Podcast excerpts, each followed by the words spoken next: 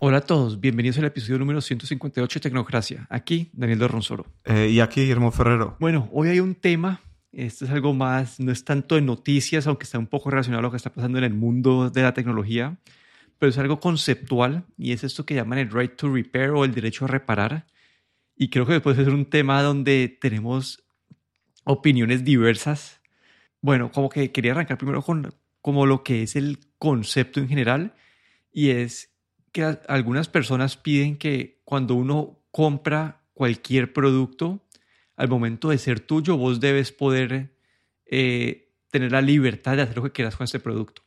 Pues eh, si quieres abrirlo y repararlo y si quieres, eh, sí, que hacer, que, hacer lo que quieras. Y esto muchas veces queda relacionado pues a, Apple, pero algo que está relacionado a, a, en diferentes industrias. Entonces podemos dar un ejemplo de, de, la industria como que de tractores y ahí hay una pelea que pues, las personas que tienen tractores, si se les daña el tractor, algunas veces el tractor les dice que tienen que, pues, tienen que llamar al servicio técnico de, de, John Deere para reparar, para reparar eh, algo, específico del tractor y deja a las personas, a los dueños del, del, tractor sin disponibilidad de utilizar el tractor hasta que la gente lo pueda ir a reparar. Y otro ejemplo, pues así súper conocido, es el de Apple. Y Apple, y el ejemplo de Apple es que Apple eh, solamente le da a algunos centros de servicio autorizados eh, los manuales, el equipo y las partes para reparar iPhones y no y una tienda X que no está eh, aceptada o aprobada por Apple no puede, no tiene acceso a todas estas cosas. Entonces está una, una parte de, la gente que dice la compañía que te vende el producto tiene el derecho de escoger como en sus términos y condiciones cuál es, como que tu, tu, alcance o cómo es el proceso de reparación. Está el otro lado del grupo o de la gente que dice al ser al, al vos ser dueño del dispositivo, vos debes poder hacer lo que quieras con el dispositivo. Entonces, no sé qué, qué crees que falta en esta introducción así general antes de entrar a, detalles. No, eh, simplemente también mencionar que este right to repair o, el derecho a reparar también está, yo creo que bastante relacionado con la obsolescencia programada, que también ha sido un tema de discusión en los últimos años, ¿no? En, cómo las compañías eh, ya no solo no te dejan reparar los productos, sino que los productos están diseñados o tienen partes que van a fallar o están programadas para fallar al cabo de unos años. Sí, y ahí uno de los argumentos pues, más comunes a favor de este right to repair es la parte del medio ambiente. Es decir, dicen que si la gente tuviera eh, más acceso a reparaciones o si los productos fueran diseñados de tal manera que fueran más reparables, la gente tendría que votar o actualizar menos esos productos por lo tanto eh, habría menos basura que sí, habría menos basura y estás protegiendo el medio ambiente. Entonces, todas estas son las, como que los argumentos y no sé, no sé, es que no sé por dónde empezar, pero como con el, voy a, empezamos con el ejemplo de Apple, que me parece que es el como que el más familiar para la audiencia y para nosotros. Y lo que pasa con Apple es, eh, bueno, Apple para vos poder reparar tu iPhone, por ejemplo, te toca ir a una tienda de Apple o donde no hay tiendas de Apple, hay algunos proveedores de servicio autorizados. Digamos que si quieres cambiar la pantalla, tienen uno, tienen la pantalla original de Apple, dos, tienen las instrucciones y el proceso, y tres, tienen el equipo para poderlo hacer. Si vos reparas un iPhone con partes no originales, en el iPhone te sale una nota como diciendo, ve, esta es una parte no original. Y, y hay gente que dice, no, pues Apple debería vender o dejar, o dejar que, los, que los fabricantes le vendan a, no sé, a compañías terceras como, no sé, iFixit o estas, estas tiendas de, de esquina que hacen reparaciones, le deberían vender eh, las, las mismas partes originales para que ellos puedan hacer la reparación y que puedan competir en precio. Y como si, si Apple te cobra 500 dólares por la cambiada de la pantalla y esa tienda, tienda te quiere cobrar 200 dólares, pues mm, gana el consumidor.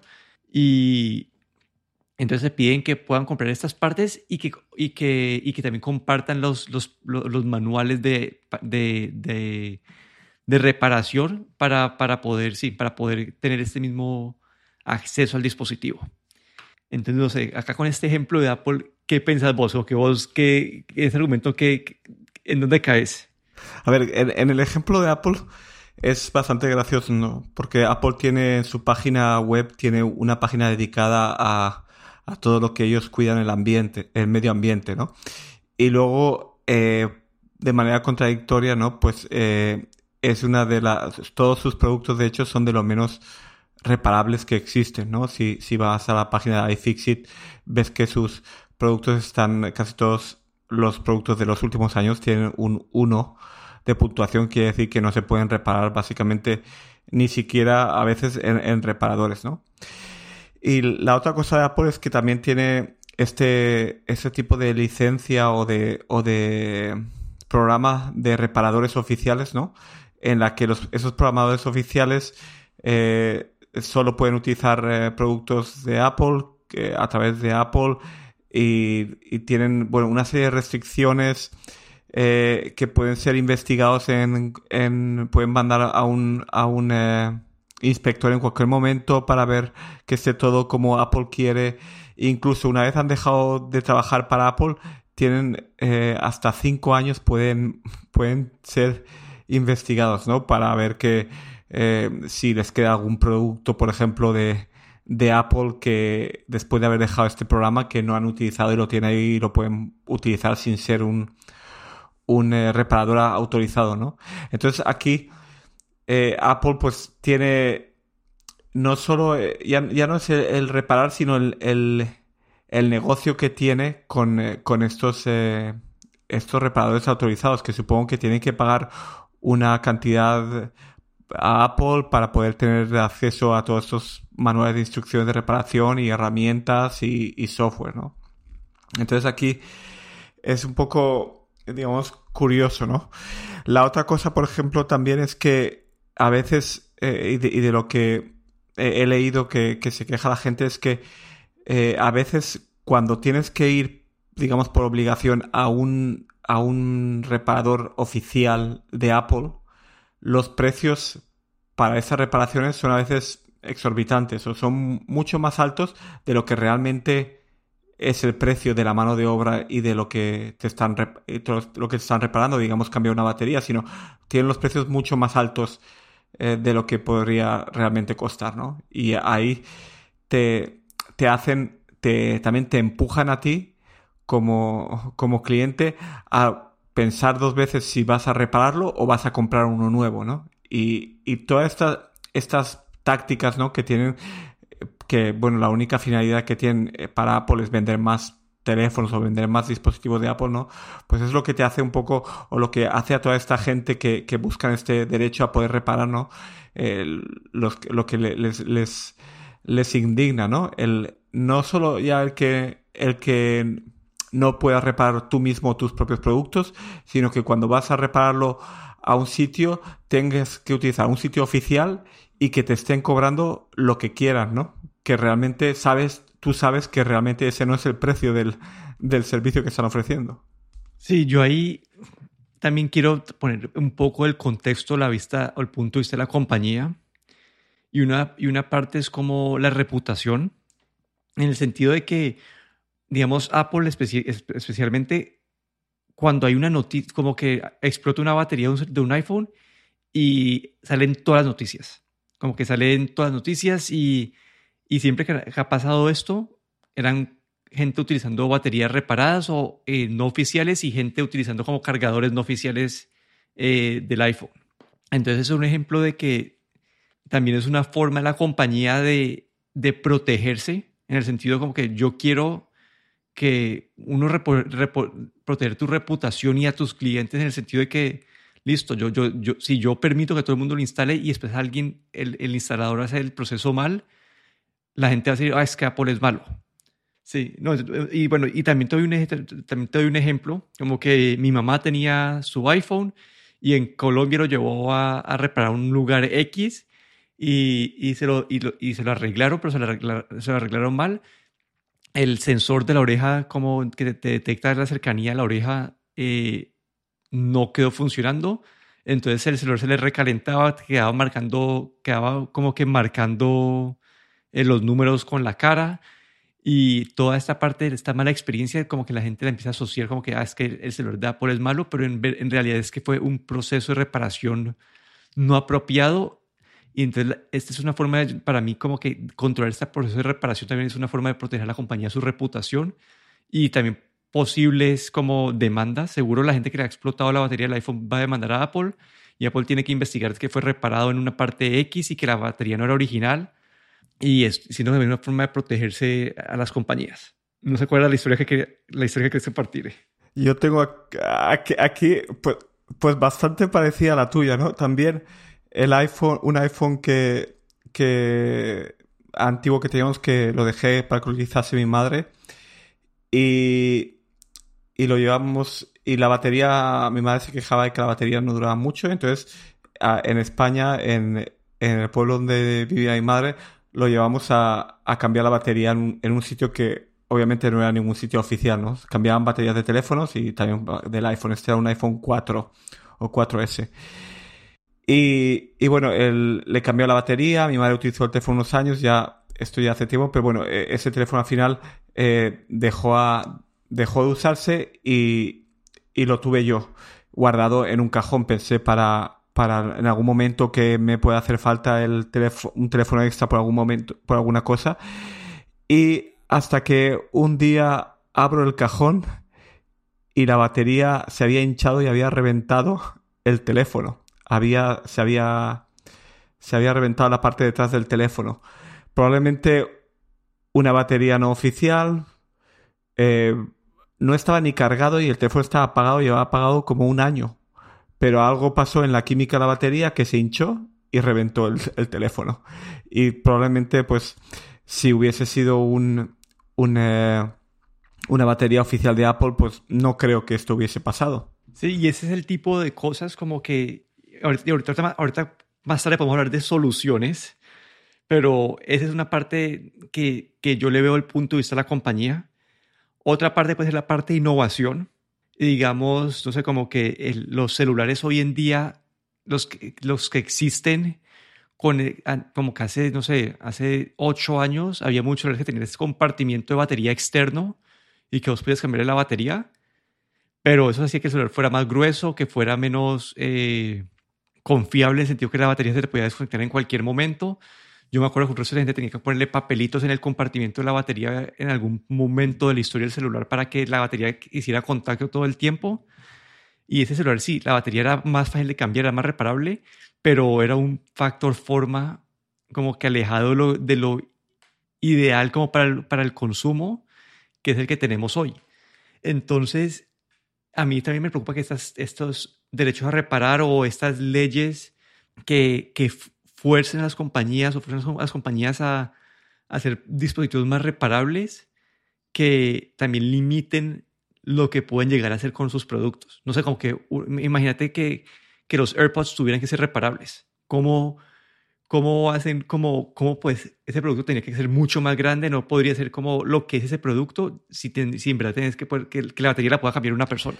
Sí, eh, aquí eh, lo que tú dices, sí, la, la innovación, claro, no puedes poner este derecho a reparar como un freno a la innovación, ¿no? Y, y hoy en día creo que la tecnología tiende a, la integración, ¿no? A, a lo mejor en, en unos años eh, en un chip vas a tener todo, desde el disco duro, la RAM, el procesador, la gráfica. Entonces, no puedes forzar a la compañía que no avance y que no haga integre eh, para que tú puedas cambiarle el disco duro, digamos, ¿no? Entonces, aquí sí que yo veo una una parte sobre cómo la tecnología está avanzando, ¿no? Y cómo esta integración va siendo cada vez más importante. Aquí, pues no, no puedes exigir ¿no? al, fabricante que, que te dé la parte de reparar, pero sí que lo que sí que hay son muchas piezas o, partes que van a ser siempre externas o, lo llevan siendo y, y también tienen vista de ser lo mismo como las baterías, por ejemplo. Que no se van a poder, no se van, por ahora no se van a integrar, eh, creo que por parte, por lo que es una batería en sí, con la química que tiene y todo, no, no va a estar integrado, ¿no? Va a ser siempre como una parte separada, ¿no? Y el no poder cambiarlo es, es algo bastante, bastante molesto. Y luego, eh, y también otra cosa que mencionar es que a, veces incluso eh, este control de, las empresas llega al punto de que, de que tú, eh, la empresa te está vendiendo algo de lo que tú eres dueño, pero luego la empresa se reserva el derecho del software que está ejecutándose en tu dispositivo, ¿no? Dicen que tú eres dueño del dispositivo, pero no del software, ¿no? Entonces, si yo no, si tú no tienes estos códigos para poder desbloquearlo, no vas a poder hacer nada con el, con tu dispositivo, ¿no? Esto también es algo eh, también a tener en cuenta, ¿no? Que como, como también las empresas definen lo que es tuyo y lo que es de ellos. Sí, y ahora que hablemos como que de soluciones ahí, yo tengo pues un, un punto de vista con eso, pero también quería como que decir un, un, tercer, ah, como que un tercer punto o argumento que acá es muy capitalista de mi parte, pero es si las personas en verdad valoran la como que la, la reparabilidad o, o que no tenga o, eh, que el producto no tenga esta obsolescencia programada, como las compañías pueden crear ese tipo, esos productos y que la gente los compre. Digamos, esta compañía creo que es como es, escandinava, creo, y eh, la de Fairphone, que hacen teléfonos que son que son súper reparables, que le puedes, eh, puedes actualizar diferentes partes del teléfono, pero ah, tienen como que 200 mil usuarios y ahí es una, como una forma de, de, que el mercado todavía no, no ha probado de esto y que ese, el teléfono tiene limitantes, tiene como que tiene un procesador de hace varios años, como que no es como que no es tan, sí, como que tiene sus, sus trade-offs, se toca escoger entre algo muy reparable versus lo último en tecnología y por ahora el mercado no está eligiendo eso. Entonces, yo también quería como mencionar que si en verdad es una, una función que la gente quiere y desea, como que también puede, el mercado puede decidir qué opción escoger, porque uno siempre puede, no sé, si estás escogiendo un carro y vos decís, no, es que este carro nuevo es súper complicado y no lo repara nadie, quiero comprarme un carro de hace modelo 2005 porque era súper simple el sistema y súper eh, y súper reparable o una compañía que haga ese, tipo de carros todavía, como que es una elección del consumidor y, y si en verdad como que hay un mercado para ese tipo de productos, como que van a haber compañías que van a salir a cumplir ese, ese, ese deseo del mercado. Entonces, como que, no sé, como que así desde el punto de vista de las compañías, como que mis tres puntos son como que, no sé, el derecho de la compañía a proteger su imagen y a sus clientes. Está la parte de que si en verdad quieres que sea competencia, eh, si en verdad quieren estas funcionalidades, como que el mercado puede generar esas, esas posibilidades. Y, uy, se me fue, se me fue la tercera. Y la, y la parte de progreso, de, de, innovación. Ah, y la parte de progreso. Entonces, como que desde el punto de vista de la compañía, yo veo esos tres puntos y también desde el punto de vista de, del medio ambiente, desde el otro lado veo la parte del medio ambiente, como que, que genera mucho waste. También veo que, que el usuario, esa parte la veo un poco más complicada, ¿no? que el usuario es dueño, entonces puede hacer lo que quiera. Entonces ahí, esa es la que yo veo que es más fácil de... Sí, no sé, no sé qué más crees que falta ahí para... Yo creo que, que ah, un, un, un punto que, que es eh, cuánto tú estás dispuesto a pagar para poder, para que algo pueda ser reparable, ¿no? Porque eh, yo creo que el, este, el, el si queremos tener derecho a reparar, eh, probablemente los productos puede que sean más caros porque se serían, bueno, el poder tú cambiar las cosas necesita que tengan unas especificaciones muy concretas y, y para, para estas compañías a veces es más fácil eh, compactarlo todo lo máximo posible, aunque no lo pueda reparar, y, y, hacer, digamos que el producto va a ser un, poco más barato, ¿no? Yo creo que, que ahí hay una parte también que, que sabe, las, esas compañías, esas empresas saben que tú no vas a estar dispuesto a pagar eh, una cantidad demasiado alta, ¿no?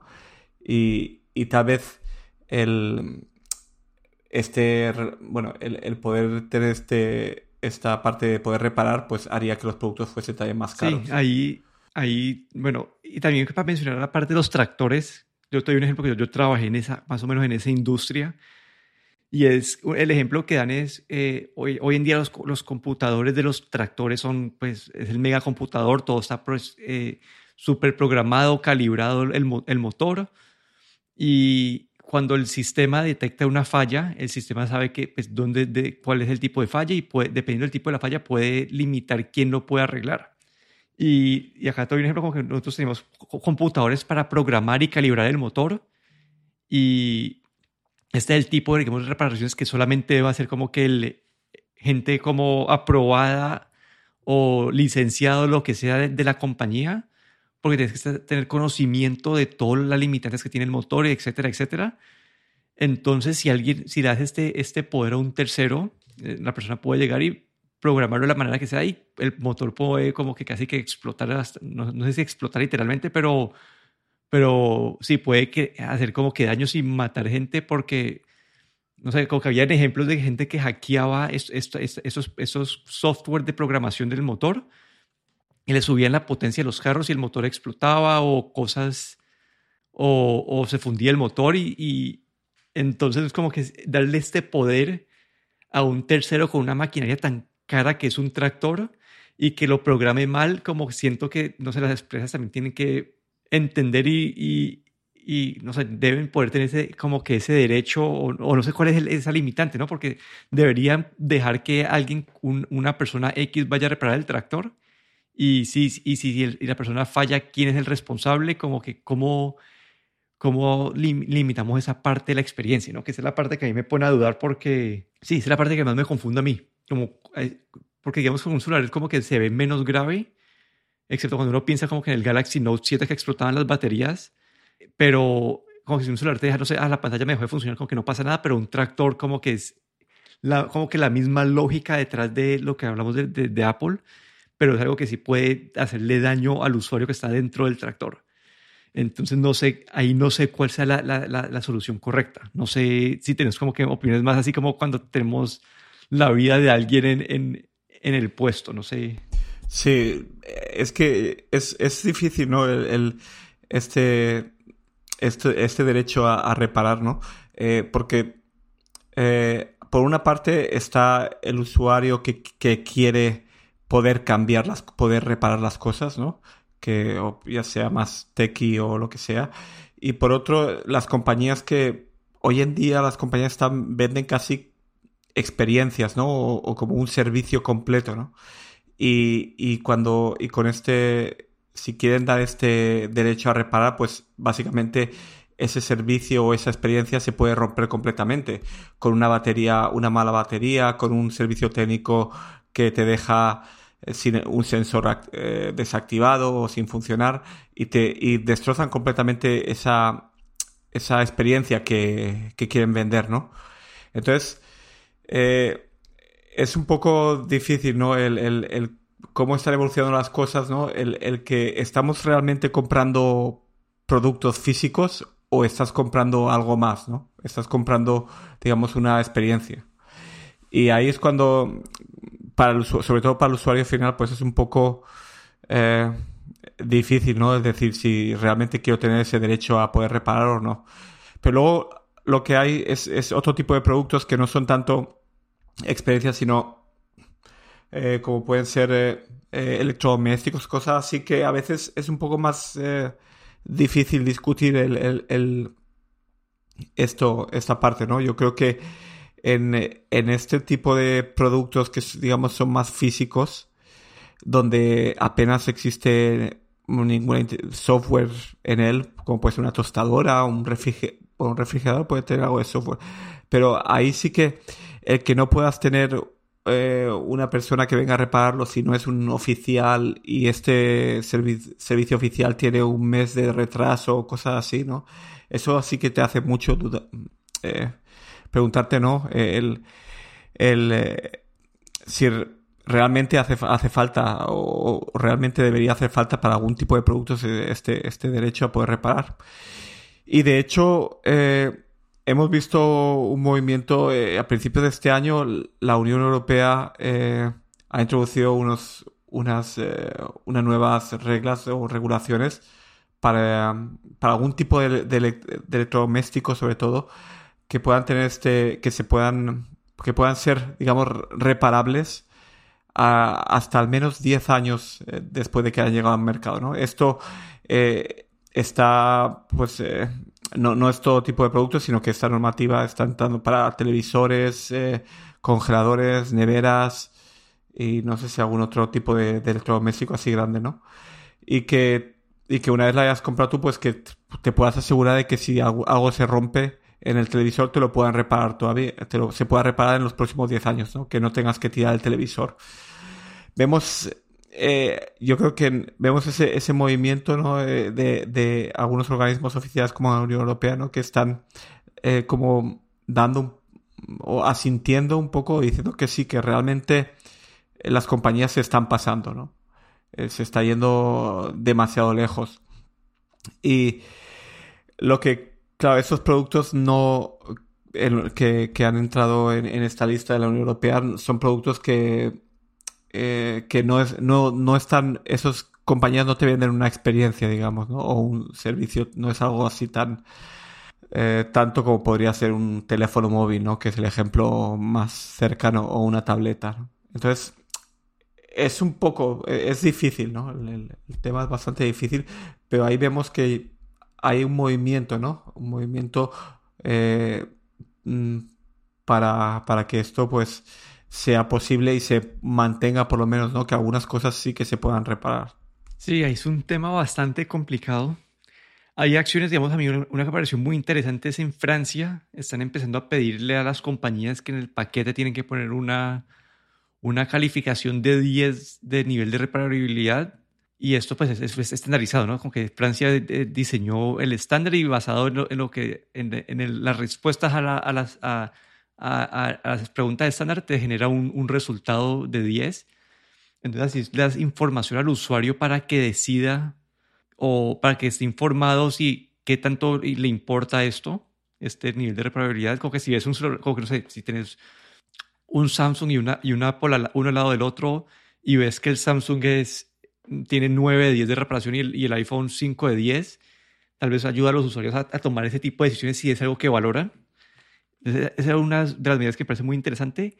Y a mí, como donde yo me veo parado es, yo creo que las compañías deberían dejar o permitir que el usuario repare sus productos, pero digamos que lo que a mí me parece bueno lo que hace Apple en el sentido de que si alguien repara con algo que no sea original, que le ponga esa nota, ¿no? Que, creo que si vos un celular que reparan con una pantalla, una batería que no es, que no es la original, que hacen en los settings del celular, que es una nota como que este celular fue reparado con una batería o, o, un, o, partes que no son de originales.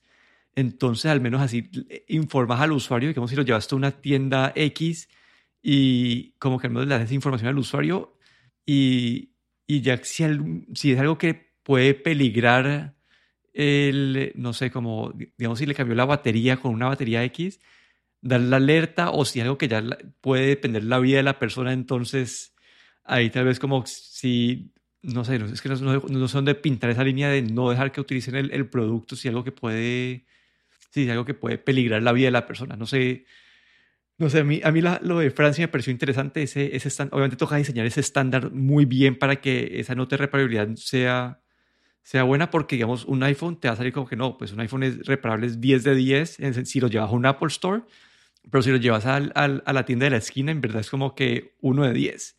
Entonces tiene que estar bien diseñado ese, ese estándar para que esas preguntas eh, te lleven al resultado que, a un resultado a ser apropiado. Pero sí, yo como que a mí me gustaría la parte que las compañías den acceso a, a, sus partes a terceros sin poder verificar el, proceso y que no tengan después una forma, digamos, eh, de validar que la reparación fue hecha como por alguien, alguien autorizado. Ahí sí puede, ahí sí, esa parte estoy menos como, menos tirado hacia un lado o del otro. Porque digamos, si, si Apple o, John Deere o una compañía, no, digamos, le vende a todo el mundo las partes y esas personas pueden ir a hacerlo y después ellos no tienen ni idea si la reparación la hizo un, un canal de John Deere o la hizo eh, en la tienda de la esquina. Entonces ahí sí podría como que estar más a favor de que no vendan, no, estén obligados a vender las partes originales. Pero sí, no sé, tal vez hasta compartirlos, podrían hasta compartir los manuales de instalación tal vez las partes por los manuales de instalación si los podrían compartir o algo para que más personas puedan competir y, ofrecer los servicios. Y ya obviamente no van a quedar con, con la nota de aprobación, ya que no tienen los equipos ni las partes originales de, los dispositivos. No sé, como algo así es lo que yo me estoy pensando como para tratar de, de considerar ambos lados de la ecuación, pero es una, como decís, algo muy complicado y, no sé, no sé bien cuál es el camino correcto a tomar.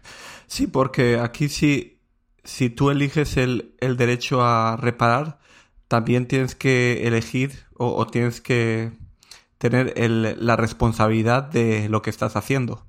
Entonces lo que no puedes es luego hacer responsable a la compañía de algo que o has reparado tú o ha reparado una persona que no es un reparador oficial, ¿no? Entonces aquí es es también algo mm, personal, ¿no? El, que si tú quieres ese derecho a reparar, también tienes que asumir tu propia responsabilidad de lo que estás haciendo.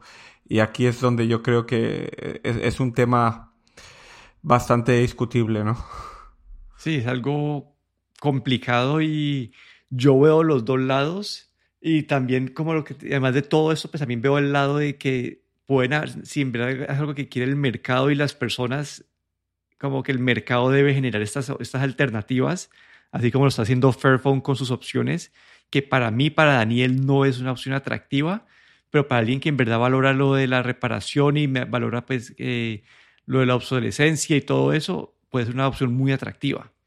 Entonces, no sé, me parece un tema complicado, pero creo que era un tema importante a discutir, porque este es de esos temas que están como que al rojo vivo en la industria, en la industria y después vamos a tener que, cuando los, abogados, cuando los jueces decían algo con el caso de, de, Apple y de, y de Epic, vamos a tener otra discusión de estos temas más como existenciales de la industria. Pero bueno, eso ha sido nuestro resumen, discusión del derecho a reparar. Aquí me despido, Daniel Dorronsoro, en Twitter en arroba de Dorro. Y aquí Guillermo Ferrero en Twitter arroba galletero.